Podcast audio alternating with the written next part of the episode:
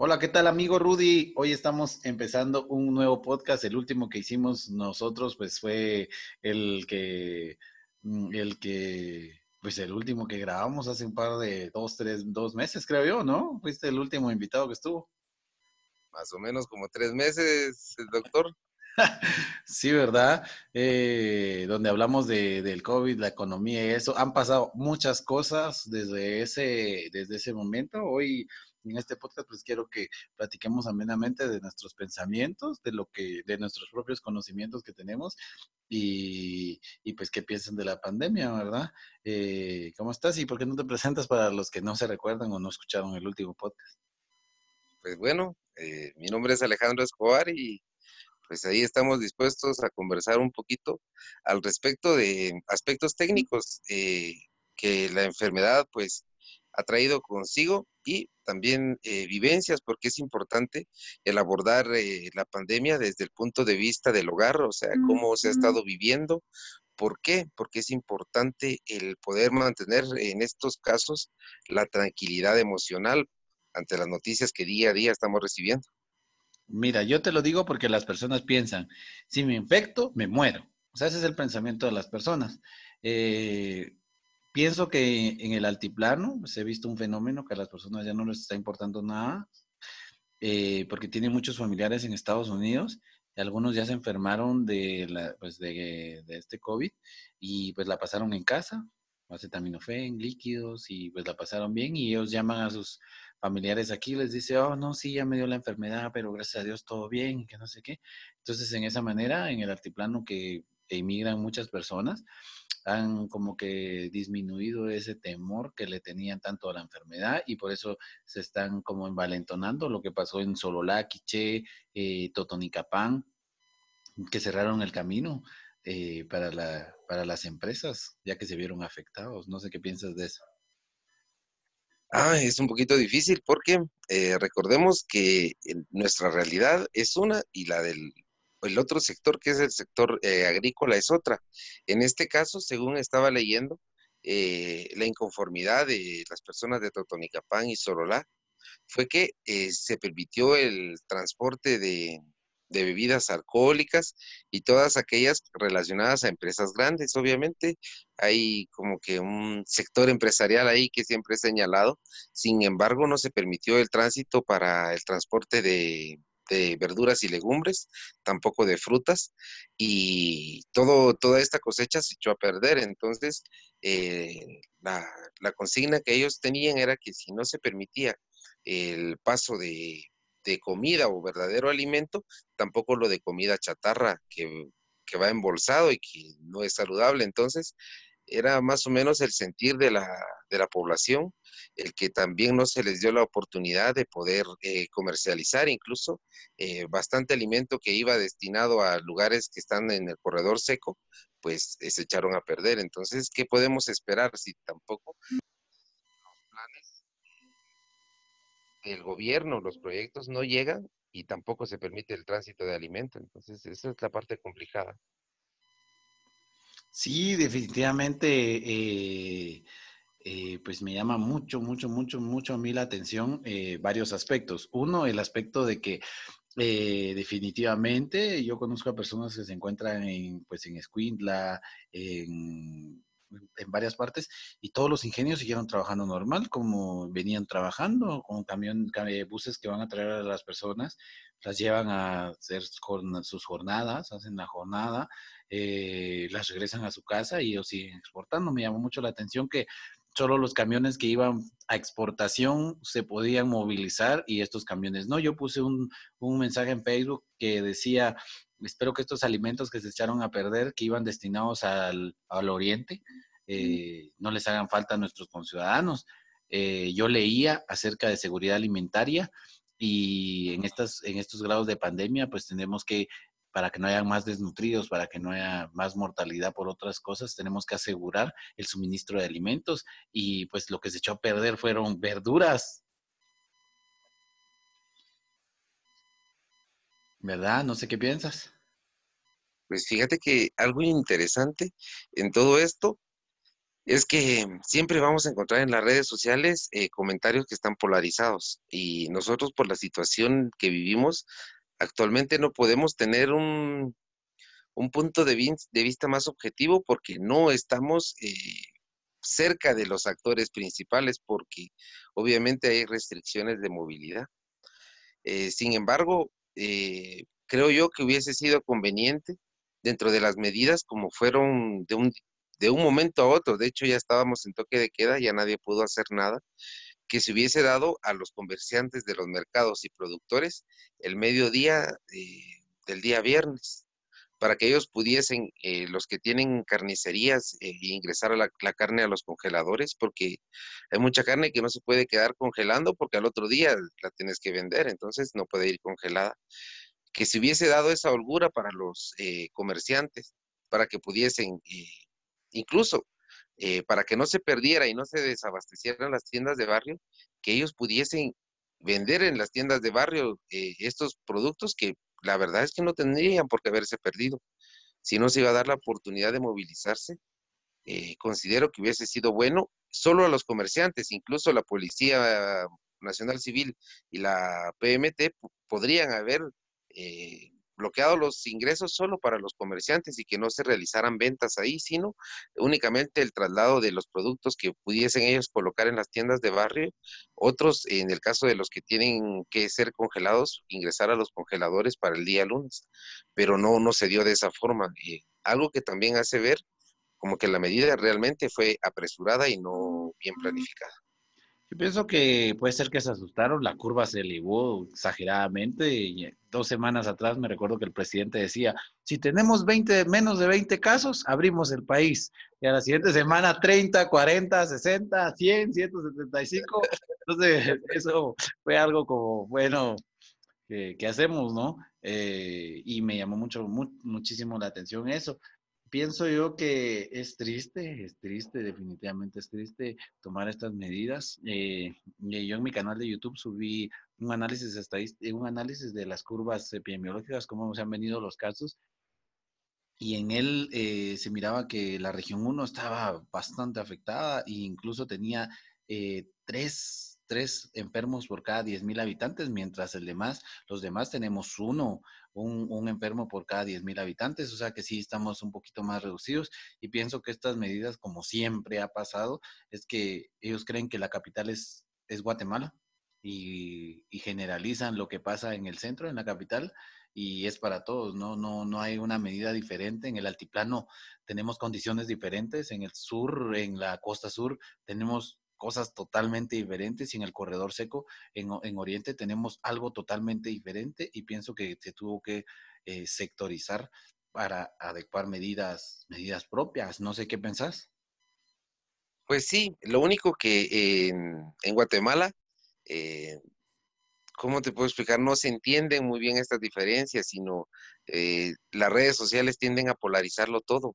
Entonces, si hay ciertas diferencias, la gente no las entendería y apuesto que habrían actores que las eh, utilizarían de otra manera para decir que se está privilegiando, aunque no sea así, a ciertos departamentos, a ciertos lugares. Entonces, creo yo que eso traería incluso más problemas que beneficios. En este caso se aplicó parejo y pues en parte está bien, o sea, creo que hay un, un panorama complicado entre buscar la igualdad y la equidad. Entonces, eh, en este caso, lo mejor sí fue haber tomado las medidas eh, de igual manera para todos, porque en este río revuelto hay muchas ganancias de pescadores, fíjate. Sí, definitivamente. Y pues mira, me llama mucho la atención, Guatemala es un, es un país eh, rico en diferentes climas, microclimas, y tiene diferentes microclimas, y eso ayuda a que la agricultura sea diversa.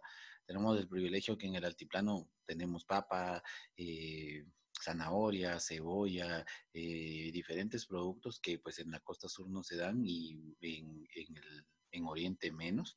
Tal vez, eh, no sé si en partes de Petén o de Alta Verapaz puede existir eh, esto mismo, pero somos privilegiados en eso y tenemos que, pues el gobierno tuvo que asegurar que estos alimentos llegaran a todo el país, ver dónde hacían falta para que, para que esos vendedores, pongamos si los de Almolonga, ellos venden al Salvador y decirles, miren, nosotros necesitamos en Jalapa Zacapa y no van a vender al Salvador, van a vender en Jalapa y Zacapa y lo van a distribuir. Eh, tener esa, esa capacidad, ¿verdad? Igual que las frutas y los bananos. Miren, fíjese que necesitamos que se queden más plátanos y bananos aquí porque necesitamos, no los van a exportar, se van a quedar. Eh, creo que es un poco difícil, pero creo que la prioridad en asegurar los alimentos y que la canasta básica no suba es, eh, tiene que ser una prioridad. Sí, de hecho, los agricultores y exportadores de Sunil y Almolonga la están pasando un poco mal porque eh, los principales países de destino son Honduras y El Salvador, países que extremaron las medidas para el ingreso de, productos de Guatemala, eh, lo cual repercute que el producto incluso pueda ser rechazado por el tiempo que pasa en las aduanas y que al llegar al destino, pues el, por lo mismo de que es perecedero, eh, no, va, no, no sea entregado de la forma en que es debido. Entonces, eh, podría ser considerado lo que decís para que el producto que sabemos que ya no se va a vender allá, porque también están limitando eh, la cantidad, pueda ser distribuido de manera nacional. O sea, pienso que en Guatemala lo que falta es orden y formalización, porque también es cierto que pueden haber buenas intenciones, pero eh, todo tiene que quedar debidamente documentado y pues sabemos que muchos de los productores no, no, son, no están formalizados, ¿verdad? Sí, no, definitivamente las los vendedores informales eh, abundan y es increíble.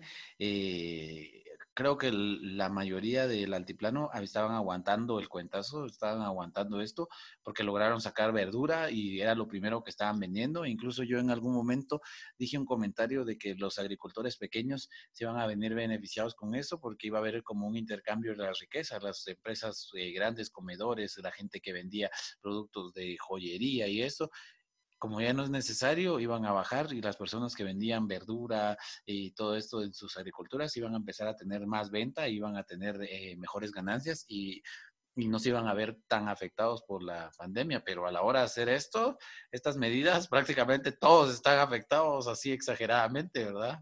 Menos los que tienen. Pues definitivamente eh, creo yo que eh, no ha sido equitativo. De hecho, eh, los comerciantes han tenido menor tiempo para vender. También va amarrado que los mercados aquí en Quetzaltenango no son ordenados. Aquí no, no vemos un orden. Entonces, obviamente la exposición, los riesgos son mayores que en un supermercado. La verdad es que los que se han visto tremendamente beneficiados, o sea, si pudiésemos tener acceso a los niveles de venta y a, los, a las curvas de ingreso del año pasado en los primeros eh, cuatro meses, cinco meses, y pudiésemos hacer una comparativa como las estadísticas que presentaste en tu canal hoy, podríamos ver eh, la diferencia tan grande que hay en cuanto a la venta que ellos tienen. Entonces, eh, pienso que también hace falta orden y que la gente del mercado pues acate las instrucciones, porque si fuese así, podríamos apostar que los horarios de venta en los mercados serían mayores, aunque también hay otra teoría, de que si tenemos un mayor tiempo, eh, podemos ir a diferentes horas y no concentrarnos en las únicas tres, cuatro horas que tenemos disponibles.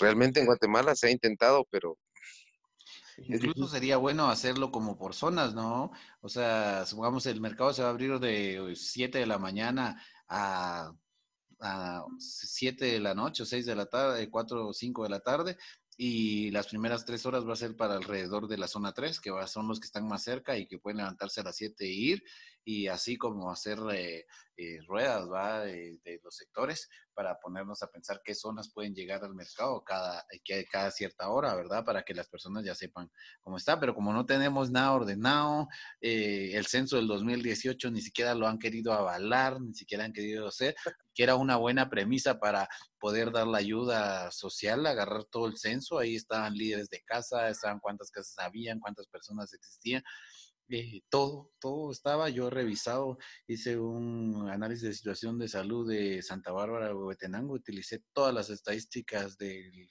de la encuesta y muy acertadas, muy, muy bien ejecutado. Obviamente de tener sus sesgos, pues, como todo en Guatemala, pero, pero bastante acertado, no lo han utilizado. Entonces, eso dificulta mucho, mercados en mal estado, el sistema de salud colapsado, trabajamos a 120% de nuestra capacidad. Eh, esta pandemia solo está reflejando que han dejado de lado. Lo bueno es que el ejército tiene su dinero pues eh, yo siento que sarcásticamente tenés razón.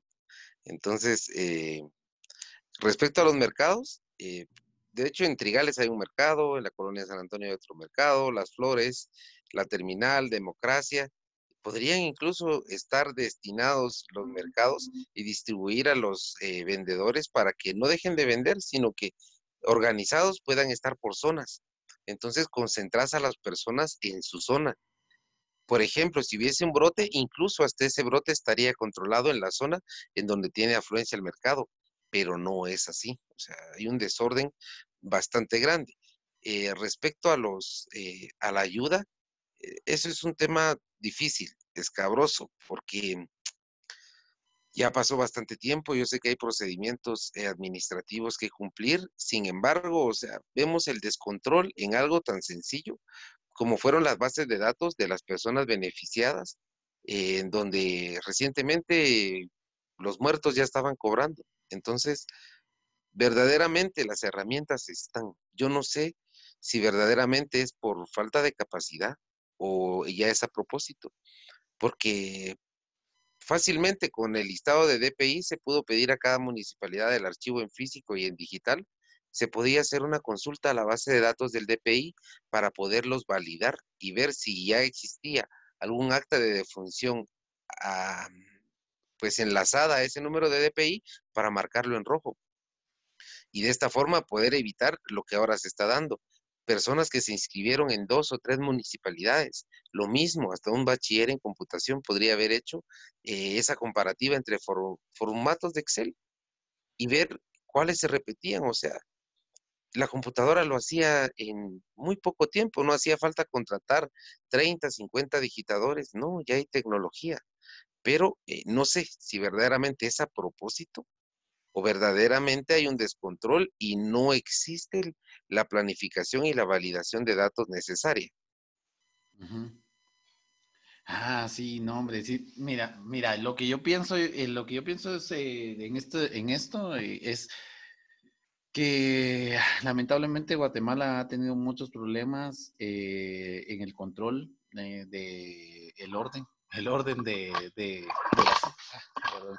perdón, en el orden de todo lo que se tiene que estar haciendo y eso ha afectado completamente poder eh, mejorar los servicios, mejorar todos los servicios. Eh, lamentablemente las personas tampoco quieren porque piensan que les van a cobrar impuestos, nadie les gusta pagar impuestos y, el comercio informal no paga impuestos, eh, ellos no quieren seguir pagando impuestos, no quieren pagar impuestos, obviamente, eh, ni los empresarios grandes quieren pagar impuestos, nosotros somos los de la clase media, los que sostenemos el Estado pero sí tendría que haber un control más estricto de las cosas que están pasando. Me llama un poco la atención y quiero que lo analicemos, lo analicemos juntos. La curva, la curva epidemiológica tiene que disminuir. Eso es lo que dice. La curva tiene que disminuir, la curva tiene que aplanarse para que no todos nos enfermemos al mismo tiempo y no se saturen los servicios de salud. ¿Qué pasa en un Guatemala que los servicios de salud están saturados y estamos aplanando la curva para mejorar los servicios de salud? Lo estamos haciendo. Llevamos dos meses ya de estar queriendo aplanar la curva. ¿Se está logrando el objetivo o no? Yo pienso que la información de los últimos cuatro días es eh, aplastante. No, no hay un aplanamiento de la curva. De hecho, eh, cada vez es eh, la tendencia más a convertirse algo casi de 90 grados, o sea, puramente exponencial.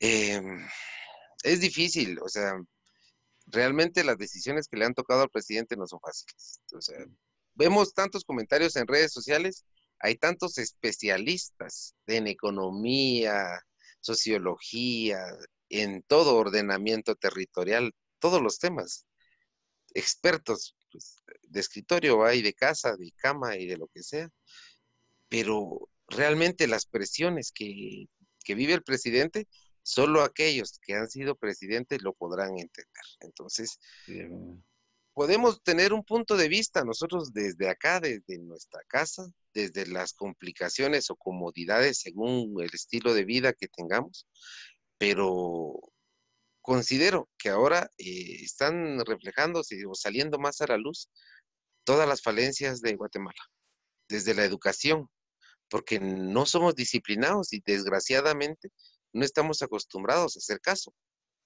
De hecho, eh, privilegiamos las actitudes eh, como el más chispudo, el más pilas, aquel que hace trampa y nadie se da cuenta. Y es lo que estamos viendo reflejados en las calles. O sea, vemos en una cola, por ejemplo, un niño está haciendo cola para comprar boletos y, y el papá está a la par de él.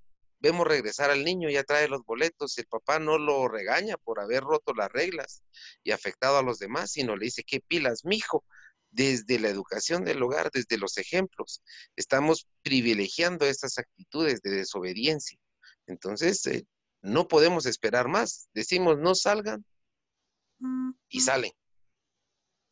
Aflojan un poquito las medidas porque también hay que ver la parte económica del país. O sea, hay muchas personas que dependen de eso. Hay empresas que ya están cerrando operaciones temporalmente. Y si esto sigue, quizás hasta permanentemente. Entonces, el, presidente tiene que hacer un balance que no es nada sencillo. Y aunado a eso, la poca conciencia de guatemalteco, estos actos que desde niños van privilegiando los padres que no van educando y que antes todavía el maestro tenía la opción de corregir, porque antes el maestro todavía tenía la facultad de poder tener autoridad en ocho horas, siete horas que tenía los niños. Ahora, si el maestro demuestra un poco de autoridad, que hacen denuncias, pero ni los padres asumen el rol de poder poner autoridad y enseñar bien a los hijos, ni los maestros.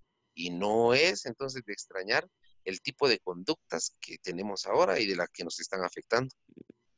Sí, definitivamente el presidente no la tiene nada sencillo, es un poco con, es un poco, es mucho, con mucha complicación, porque nadie quiere ser afectado, o sea, nadie quiere ser afectado. Desde el empresario más millonario hasta la persona más pobre que ilustra zapatos, nadie quiere ser afectado. Y como decía un diputado del, del Salvador, no se metan con la tortilla del otro, decía un diputado del Salvador cuando les dijeron que no les iban a pagar porque no habían aprobado el dinero. Eh, que no se metan con la tortilla de otro, eso es, eso es algo que llama mucho la atención y que pasa mucho en Guatemala. Es triste, eh, mente, eh, el guatemalteco no es disciplinado y para estas instancias es donde más afectado se ve. Y es risible, yo estaba viendo que iban a dar la ayuda a los, a los informales y se las iban a dar por el censo que tuviera la municipalidad y desde hace dos o tres años la municipalidad estaba luchando por censarlos y ellos no, no queremos, no queremos y, y cuando lo necesitaron no estaba más ir a, ir a manifestar a la municipalidad porque ellos no querían censarse y ahora sí querían porque iba a haber dinero de por medio. Entonces... Eh, pero solo un ratito. Después pensar. Eso sí es divertido, sí, definitivamente. Y la poca ejecución en infraestructura, si tuviéramos mercados mejor eh, diseñados, calles mejores, con mejores parqueos, creo que no se daría esto. Eh, que eh, estamos viendo que Quetzaltenango, que estaba, era una economía creciente, una ciudad emergente, eh, con esta pandemia ha demostrado que el crecimiento desordenado de sus personas, de su gente, no saber manejar a la, población pendulante que entra y sale, que entra y sale y que viene de otros departamentos, nos está matando. Y hoy miraba al, alcalde de Quetzaltenango diciendo, eh, sí, que hubieron dos muertos y que quédense en casa y eso. Y yo no lo he visto a él, solo lo vi cuando, cuando estaban en el hospital del COVID con el presidente y creo que él le ofreció eh, que tenían un lugar para que se quedara el ejército y después no lo he visto para nada y sus concejales muertos ni una sombra de que se pronuncie. Bueno, eh, el caso de la municipalidad para nosotros es, es difícil, porque ya tenemos varios periodos de estar abandonados de diferentes maneras. Eh, las primeras lluvias son el temor para todas las personas de la zona 2 y parte de la zona 3. Esto lleva años y nadie de los que ha pasado por esa silla edil ha hecho algo. Entonces, em, este alcalde está siguiendo la misma ruta. De hecho, cambiaron las caras, pero las acciones van casi igual. La verdad es que, pues, creo yo que desde el momento en que salimos a elegir, el Quetzalteco no tenía esperanza en ninguno y se vio reflejado porque hubo mucha dispersión en la, en la intención del voto, ya en, el voto mismo se vio también de la misma forma. Eh, no hubo un ganador contundente, o sea, la verdad el Quetzalteco eh, nos da a entender que no tenía ninguna opción que valiera la pena en su pensamiento. El alcalde obviamente eh, salió hoy a asustar a la población porque decía que no saliéramos, pero si el, si el eh, no sé, algo así como si no íbamos a morir de hambre, pero de coronavirus sí. Algo así, una analogía. Y el más asustado era él, cuando verdaderamente lo que él tiene que tener es una figura de autoridad. Está bien el poder prever, pero tienen que haber acciones encaminadas al orden, a poder garantizar el cumplimiento de las eh, instrucciones presidenciales. Y es ahí en donde todos tenemos que estar unidos. Eh, gobernadores, alcaldes, presidente y resto de instituciones para trabajar por algo en común. Sin embargo, veo que hay ciertas diferencias, eh, algunas personas están como cuando va la procesión y van cuatro personas cargando de un lado, tres de ellas son de 1,80 y el medio de 1,60 tres bien complicados cargando el anda y el que va de 1.60 a veces pone el dedo nada más para decir que va presente y lo vuelve a bajar y caminando. Así miro yo a los actores acá. Algunos con mucho que hacer y bien presionados y otros que solo salen cuando es debido, pero no, no ayudan a soportar el peso. Me llamó mucho la atención eh, varias cosas que, que se dieron. El, el, actuar rápido de Quetzaltenango para generar el hospital de COVID fue casi que atrás de la capital, eh, el, doctor, el director del Hospital Regional de Occidente, el jefe de área de salud, eh, vi también involucrado al gobernador, vi involucrado eh, parte de la CESAN con Red, Gama, estaban pues luchando por abrir el hospital que ya se está, ah, está habilitado y es el segundo hospital más importante de COVID de, de Guatemala, segundo porque es el, solo dos hay, pero pero que ya se está saturando. Eh, eh, y me llamó mucho la atención que trabajaron así. Empezamos a ver gente en la calle con banderitas blancas todos los días, la misma gente. O sea, le iban a dejar una bolsa para una semana, pero al otro día volvía a salir la gente a pedir dinero. Creo que tú vives por esa, por esa región, ¿no? Por esa área donde estuve ahí. Y solo el gobernador fue a tomar datos para darles ayudas y la gente se corrió se desapareció. Definitivamente, lo que pasa es que eh, incluso hay fotografías en donde mm, todos los eh, días eran traídos por camionetas y pickups último modelo. O sea, no sé, quizás les dieron jalón y todos los días. O verdaderamente como las personas que están en los semáforos pidiendo ilustradores que hay alguien que los envía y es quien recibe todo y les da un poquito a cada quien o les paga por eso. Entonces, no sé qué tipo de estructura sea la que estaba ahí.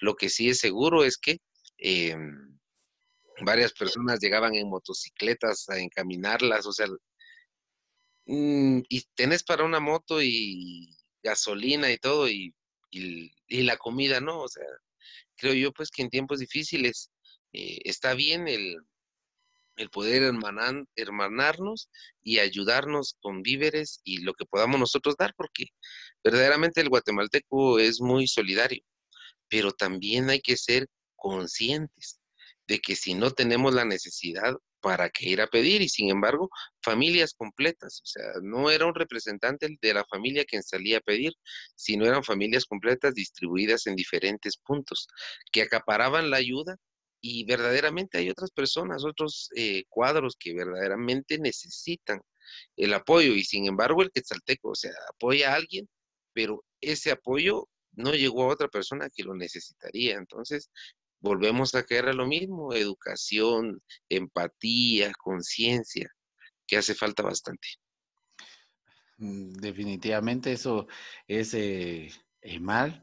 Eh, bueno, hago una pregunta extraña que te voy a hacer. ¿Qué nosotros al pasar esta pandemia, qué esperaríamos del el siguiente periodo? ¿Crees que van a haber nuevos actores en Quetzaltenango, nuevos líderes políticos o seguirán los mismos? ¿O habrá gente como, mm, no quiero decirlo hasta así, pero como nosotros que tienen, que quieren ver a diferente Quetzaltenango, que se animarán a hacer campaña? ¿Hablamos de las siguientes elecciones o de los tiempos post-COVID con el mismo gobierno? Eh, las próximas elecciones. Próximas elecciones. Ah, considero que sí va a haber más gente joven participando. Va a haber más gente joven participando. De hecho, la tendencia es esa. También para las plazas de diputados. Me preocupa un poco el aspecto del, del que también entraron ahora personas jóvenes y sin embargo pareciera como que se apagaron esas ganas, esa juventud, no sé, desconozco qué pasa, si es que hay algo que los envuelve, el mismo sistema, pero es complicado el, ver cómo esos jóvenes, esas personas que iban con otras ideas, pues ahora están apagados, están escondidos. ¿Qué pasó con ellos? Y hay otros que aparecen y solo haciendo show, o le preguntan, bueno, porque si somos guatemaltecos y tenemos la posibilidad de ayudar, eh, como decía una imagen que me dio risa, tengo hambre, ah, sí, ahorita le doy la dirección a dónde puede ir a pedir comida, o sea, si tenés la posibilidad, ¿por qué no ayudar? sí. definitivamente, esa es así muy difícil. Eh, bueno, los diputados han estado silenciados, solo he visto Winac y Asemía luchando fiscalizar a, ministro de salud. Hablaba hoy con, en mi clase de finanzas y decía yo, mire, si está en estado de calamidad, deberían de agilizar las compras y eso. Y me decía un doctor con mucha experiencia, eh, no están así. Eh, hay muchos protocolos y al finalizar se termina el estado de calamidad, llega la Contraloría y qué cara vas a poner. Entonces, es mejor estar seguros de, ejecutar como debe ser y hacer las cosas lo, más burocrático que lo dice el sistema para no tener problemas más adelante. Eh, y yo me quedé pensando y dije, bueno, tal vez sumado a la falta de conocimiento, que yo siento que la inexperiencia que tienen pues los ministros de salud ahorita, de economía, no sé, eh, más la burocracia extrema del país, es lo que está volviendo difícil eso, porque ganas hay. O sea, al principio se mira al doctor Yamatei motivado, echando, hablando con las personas, intentando hacer la mejor manera y, no se ha podido. El tema de compras es un tema eh, que se necesita experiencia. Hay que ver quiénes son los actores que están en esta, en esta ruta crítica, porque sí se necesita experiencia. El proceso es burocrático pero también si hay alguien con experiencia y compromiso, va a enfilar a todos los actores que componen esta mm, ruta de burocracia para que los procesos lleven las firmas adecuadas y los tiempos como lo manda eh, la ley. De hecho, el estado de excepción para hacer cotizaciones y licitaciones eh, ya no son las mismas reglas, sino que prácticamente se tratan como compras directas. Sin embargo, tiene que estar el proceso apegado como lo manda la ley. Otra cosa es que hayan proveedores. Eso es otro tema bien aparte. El proceso puede estar, puede estar el concurso en Guatecompras. Puede estar cinco días, pero si no hay oferentes, entonces e, es ahí en donde empiezan a complicarse las cosas. Cuando no hay oferentes, se vuelve a publicar y no hay oferentes. Algo que sí hay que hacer notar es que concursos que iban para trajes y todo el equipo de bioseguridad fueron subidos el 12 y 13 de mayo. O sea, ¿por qué no se subieron antes? Eso es una parte que hay que, pues, saber qué pasó, por qué el retraso. por, ¿Por qué esperar la presión de la Procuraduría de los Derechos Humanos, los diputados llegando a hacer fiscalización, la misma población que muchos dicen que las redes sociales no influyen, pero parte del mensaje del presidente es eh, las redes sociales, o sea, sí está pendiente de cómo se mueven, la tendencia que tienen, los indicadores que lanzan. Entonces, eh, sí es importante el movimiento que hay en las redes sociales hasta el 12 y 13 de mayo fueron publicados los eventos. Entonces ahí ya no es tanto el proceso burocrático de la compra. El proceso burocrático de la compra podríamos empezarlo con las requisiciones, lo que hace falta. ¿Quién firma las requisiciones? ¿A dónde las dirige? ¿Cómo se trasladan? ¿Será que aceptan para iniciar el trámite un traslado digital en lo que llega a la forma física?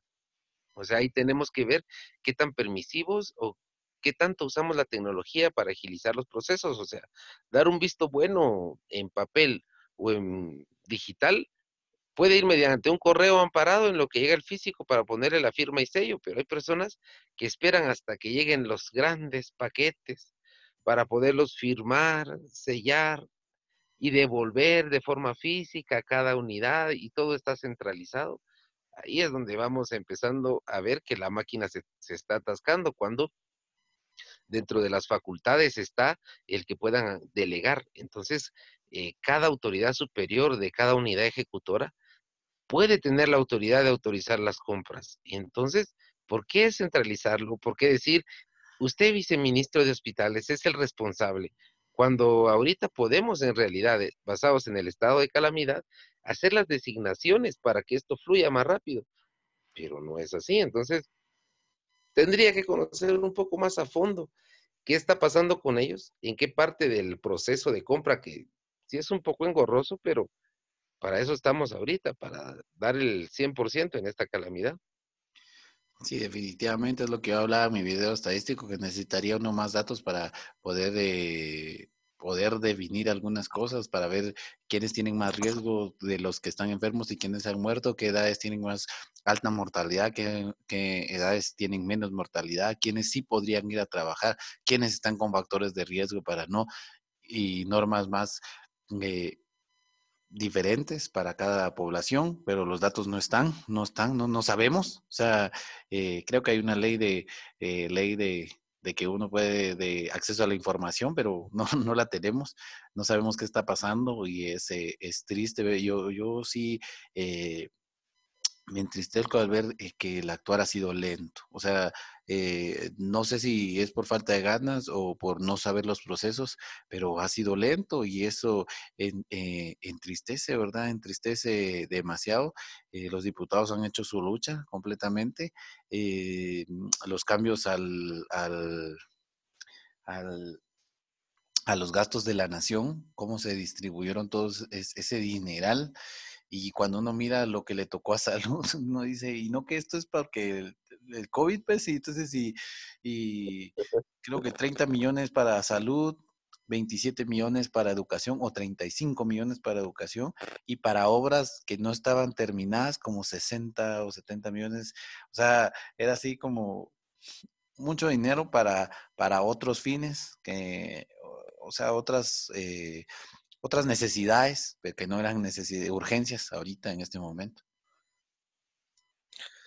Uf, desde pactos colectivos que habían sido autorizados por el gobierno anterior, pero no habían sido presupuestados y que ahorita se aprovechó eh, este, esta coyuntura de una emergencia para poder hacer eh, estas actividades que no son propias de la emergencia. O sea, ahorita no hay una emergencia por eh, pagarle más a los maestros que no están dando clases.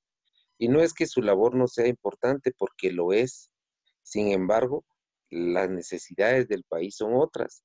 Eso ya estaba firmado, nadie se iba a hacer para atrás para cumplir un pacto, pero tanto los guatemaltecos, que los maestros también son guatemaltecos, debían entender que el pacto estaba aprobado, pero ahorita la necesidad era otra. Esos fondos destinados al incremento salarial que, o sea, ya se fueron, digamos así, y no fueron a salud. Pues a todos nos va a doler. De hecho, todas las malas decisiones de gobiernos anteriores nos están doliendo ahorita. Todo lo que se dejó invertir en salud, médicos mal pagados. De hecho, vi hace poco y me pareció muy curioso que hay otras instituciones que ahorita están en la primera línea de batalla, a la par de los médicos, los policías, por ejemplo. Hay una denuncia del director de la policía porque eh, en determinado centro médico los policías están acostados en el suelo, algunos en sillas y otros en camillas. Y, yo me pongo a pensar, o sea, denuncia el director que a cierta cantidad de policías, 15, 20, 40, están en situaciones difíciles. Pero ¿cuántas subestaciones están en situaciones precarias, sin agua, servicios sanitarios que no sirven, durmiendo en tablas en el suelo. ¿Cuántos años hemos pasado así? Los policías en esas situaciones y no he visto a un director de la policía denunciando eso. Ah, pero ahorita como la situación es denunciar y poder polarizar a ciertas instituciones, presentan la denuncia. Es ahí donde yo digo, duele, duele que por ganar un poquito de fama o por otras razones, denuncien esto tan pequeño cuando han pasado décadas en que los policías han estado olvidados y pueden hacer las revisiones a las subestaciones que quieran y van a encontrar las precariedades que estas personas tienen. Sí, definitivamente ese tipo de denuncias están de más, el sistema al final de cuentas eso puede ser de que llegue a pasear, a pasar y no y en los hospitales nacionales pasa a morir de encontrar gente que no se no encontró una camilla o que no tiene una habitación, gente ingresada en la emergencia porque ya no hay lugar en encamamiento, o sea, eso pasa en todos y no se ponen a hablar, mire, fíjese que eh, tienen estas precariedades por el adeudo que tiene el gobierno hacia esas instituciones eso no lo dicen, ¿verdad? O sea, eso es lo, risible y, y sí, definitivamente, eh, eh, gracias a Dios no han sido muchos médicos contagiados, pero los policías sí. Hay muchos policías contagiados y yo miro que solo los diputados ya se pagaron su bono de riesgo y todos los demás estamos en pendientes. Eh, es lo que circula, dijeras, en las redes sociales, dijera alguien, me enteré en las redes sociales. Y, es, y, es, triste, o sea, se hablaba de, que iban a ser 3.500 quetzales de bono de riesgo para todos los salubristas y después dijeron que no, que eran 1.500 y solo para los presupuestados y no para los que están en el reglón 18 y después ahora salió que son 800 quetzales.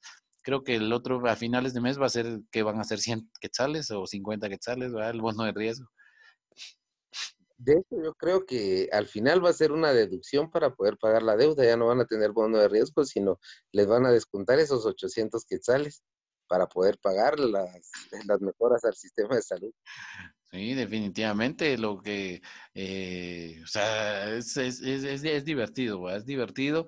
Creo que Tal vez el gobierno pensó que esto no se les iba a salir de las manos, que iban a poder hacer todas esas jugadas y que al final de cuentas iban a salir bien librados. Creo que no, no tomaron en cuenta la magnitud de, de la replicación de contagios y la magnitud del porcentaje, aunque es bajo, un 5% que va a requerir intensivo, pero si todos, si 17, el 5% de 17 millones de guatemaltecos, creo que eso no hay suficientes intensivos para toda esa cantidad. Eh, y ahorita sí ya están preocupados. Ya están preocupados porque esos movimientos no les van a servir de nada ahorita que la curva va para arriba. De hecho, lo único que nos puede salvar es la disciplina. Lo único que nos puede salvar es la disciplina. Sin embargo, en, todo hay un costo de oportunidad implícito. Si las medidas eh, se extreman para proteger la, la salud, eh, la parte económica va a ser la que va a salir afectada. Em, casi siempre se, tacha como que a las personas que tienen dinero y empiezan a hacerse este tipo de conflictos, pero la verdad es que todos la están pasando mal, o sea, los que tienen empresas la están pasando mal. Ellos tienen un riesgo, tienen deudas que cumplir, salarios, han recortado personal, han hecho suspensiones, o sea, ellos tienen un capital invertido que ven que se va desmoronando poco a poco, las deudas de los alquileres.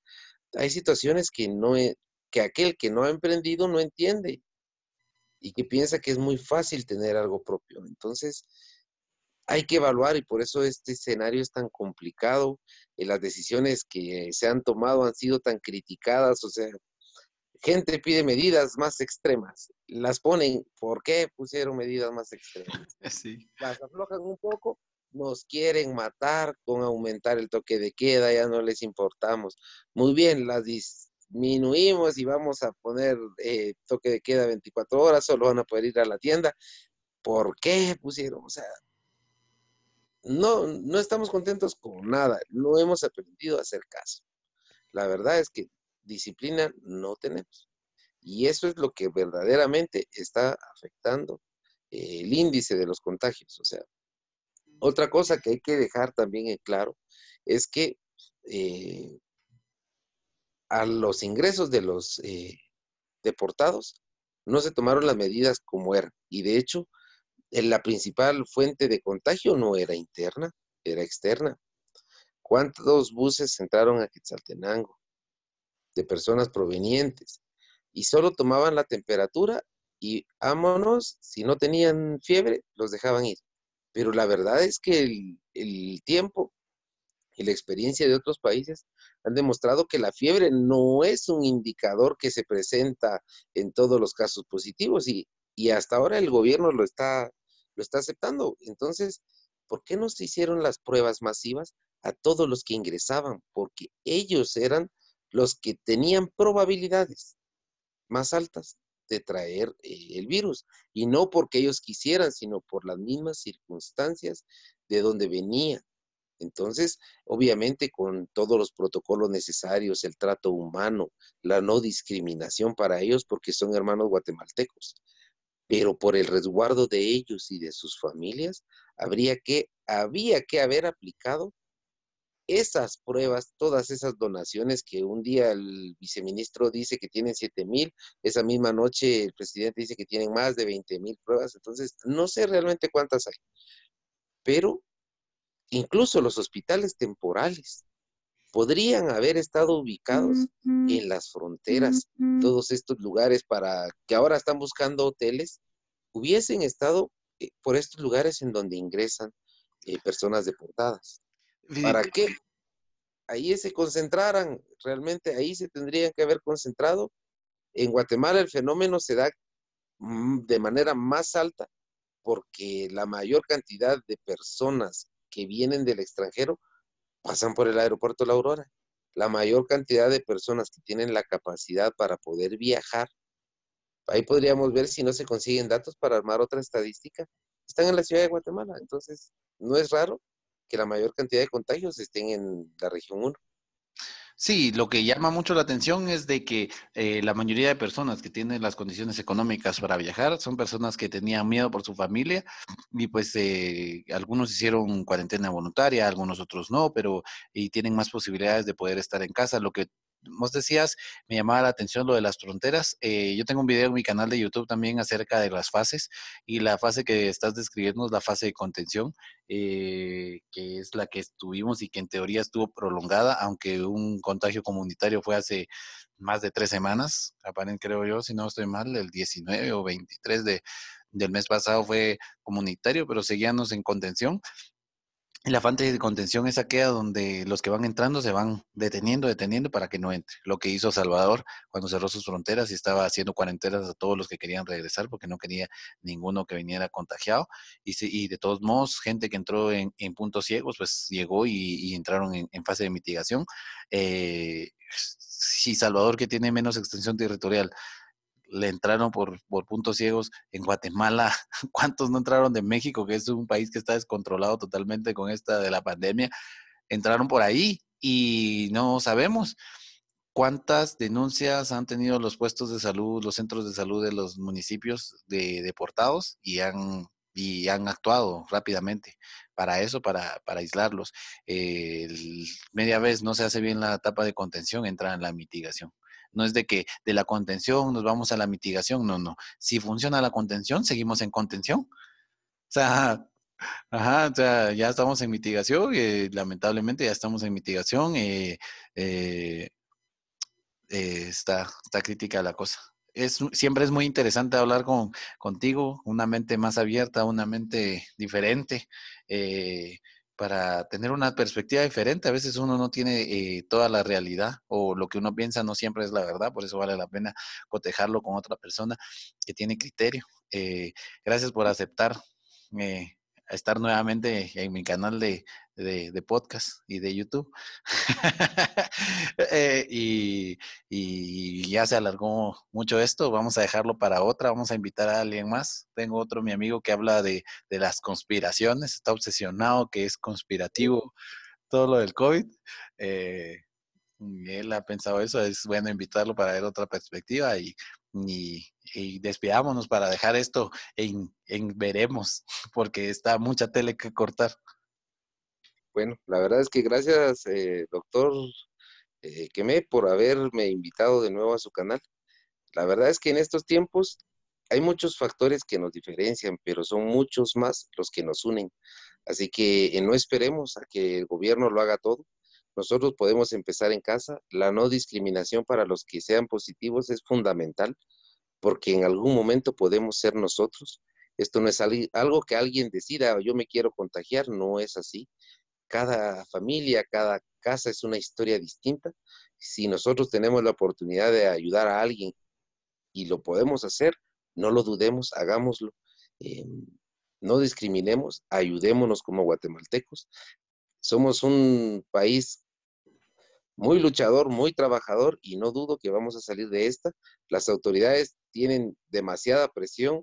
Si podemos abstenernos de ponerles más presión, hagámoslo. Si podemos ayudar, pues en buena hora y si no, pues más hacer que no estorba. Así que espero en Dios que todo mejore, que esta curva se vaya aplanando, que las personas eh, vayamos entendiendo un poco más y que no juzguemos tanto, sino que actuemos más de lo que hablemos. Así que muchas gracias Muchas bendiciones y nos será una próxima oportunidad. Muchas gracias, amigo Rudy. Que Dios te bendiga.